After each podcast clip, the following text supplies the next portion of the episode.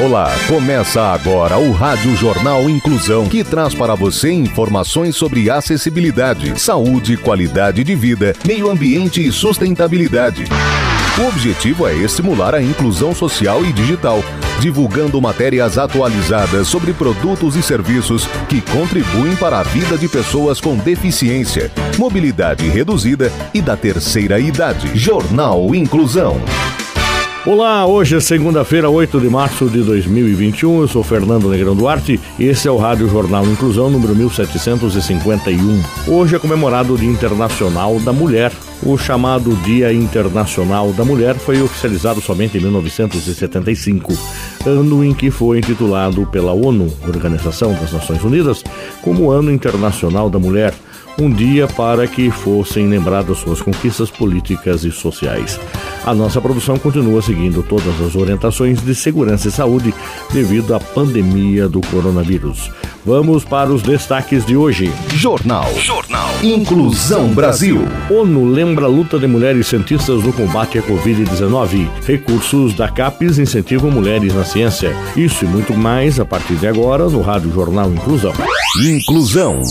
Edina Alves se tornou a primeira mulher a apitar derby paulistano. Mais informações com o repórter Danilo Santana. Antes mesmo da bola rolar, o jogo entre Corinthians e Palmeiras, que ocorreu na última quarta-feira, já entrou para a história do futebol. O clássico marcou o primeiro derby paulistano a ser apitado por uma mulher, e a escolhida para apitar o clássico válido pela segunda rodada do Campeonato Paulista foi Edna Alves Batista. A árbitra paranaense já vem conquistando espaço importante. Tem sido a única mulher escolhida pela FIFA para comandar um trio de arbitragem na última edição do Mundial de Clubes.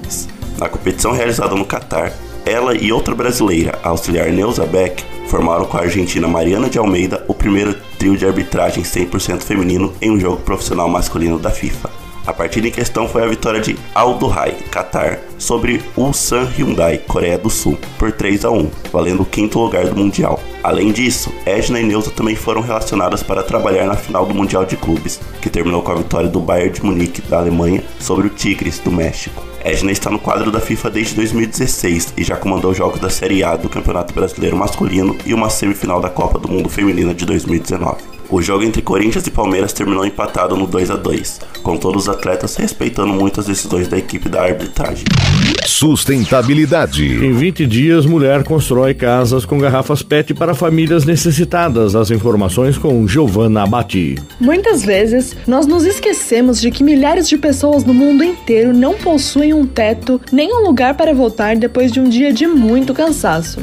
Sempre reclamamos das coisas que não estão do nosso agrado e não reconhecemos que, mesmo com seus defeitos, nossas casas seriam verdadeiros palácios aos olhos daqueles que não conhecem o conforto de um lar. Quem sabe a história de hoje te ensine a olhar para a sua casa de forma mais positiva e grata. Ingrid Dias é uma advogada boliviana que sempre se solidarizou com as pessoas que não tinham casa e decidiu colocar em prática uma linda ação social que combina amor e dom para transformar a realidade dessas pessoas. Ela fundou o projeto Casas de Botelas, que tem como principal objetivo construir casas com materiais reutilizáveis, além de reduzir a poluição plástica de maneira eficiente. Para a construção dessas casas, a advogada usa como matéria-prima garrafas de vidro, plástico, cimento, cal, areia, sedimentos e resíduos orgânicos. A primeira casa construída por Ingrid foi em 2000. A obra mede 170 metros quadrados e consumiu aproximadamente 36 mil garrafas PET. Sua meta atual é construir uma casa em apenas 20 dias, contando com a ajuda dos futuros moradores. Nesses 19 anos, são mais de 300 casas entregues, as quais transformaram a vida de muitas pessoas em vários países, como Argentina, México, Panamá, Uruguai e Bolívia. O Brasil também está na lista de Ingrid, especialmente por ser um país de vasta cultura de reciclagem, o que facilita a coleta de garrafas PET. Você está ouvindo o Jornal Inclusão Brasil.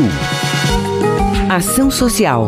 Simples ações aproximam pessoas e transformam o mundo para melhor com respeito às diferenças. Contribua para o fortalecimento das entidades sociais que atuam na área das pessoas com deficiência. Seja solidário e faça a sua parte.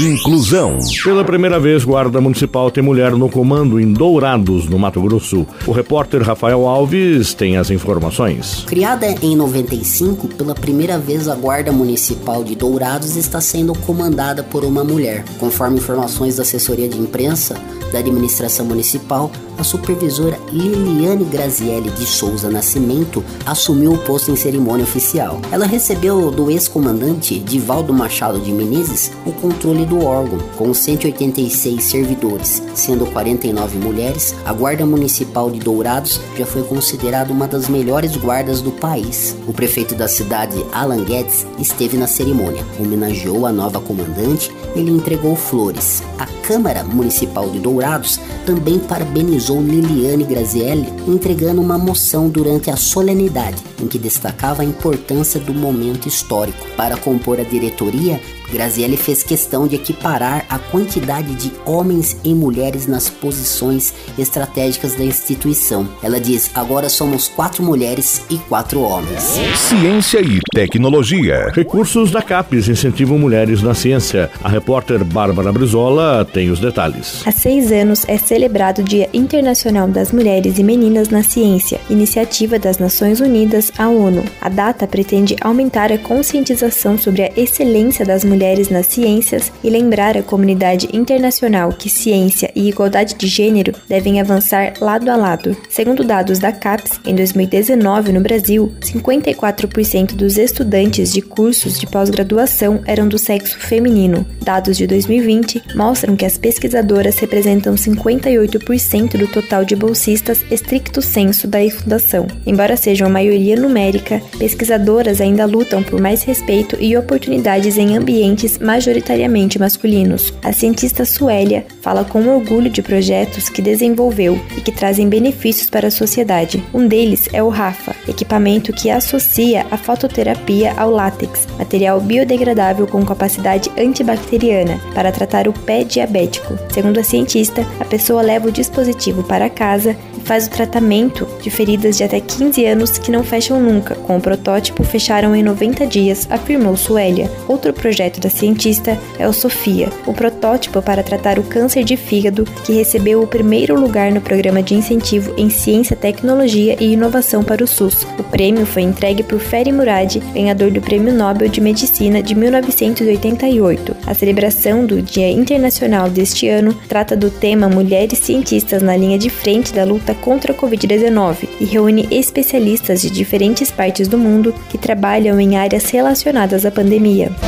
Comportamento Podcast Elas no Poder estreia hoje. Mais informações com o repórter Luiz Rodrigues. Yara Bernardi, Diva Prestes, Ana Paula Eleutério, Cidinha Queiroz, Tânia Bacelli, Cíntia de Almeida, Neuza Maldonado, Edith de Jorge, Fernanda Garcia e Jaqueline Coutinho.